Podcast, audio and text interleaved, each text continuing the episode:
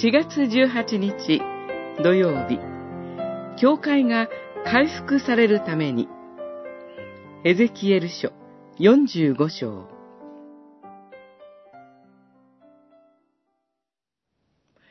あなたは、誤って罪を犯した者、また、知らないで罪を犯した者のために、同じようにして神殿を清めねばならない。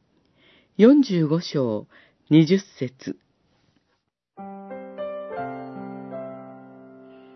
回復された神殿の幻を見る。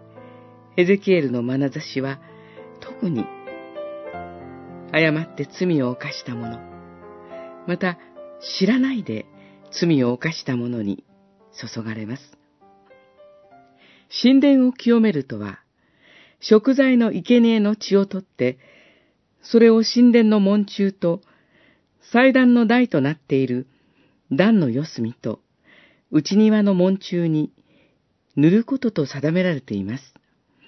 私たちで言えば、十字架の血によって、教会の隅々まで清めるということでしょう。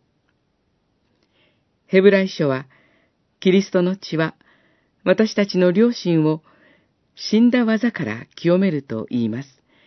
九章十四節教会の中にも、誤って罪を犯した者、知らないで罪を犯した者がいるかもしれません。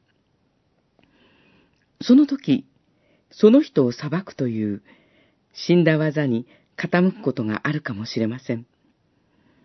しかし、誤って罪を犯した者、知らないで罪を犯した者が悔い改めるよう招くことこそ、回復された教会の姿です。あなた自身が誤って罪を犯してしまうこともあるでしょう。そのような時、十字架の地に清めぬれば来よ、との御声を聞き取ることが大切です。賛美歌515番。キリストの血によって私たちの両親が死んだ技から清められ、教会が回復されていきますように。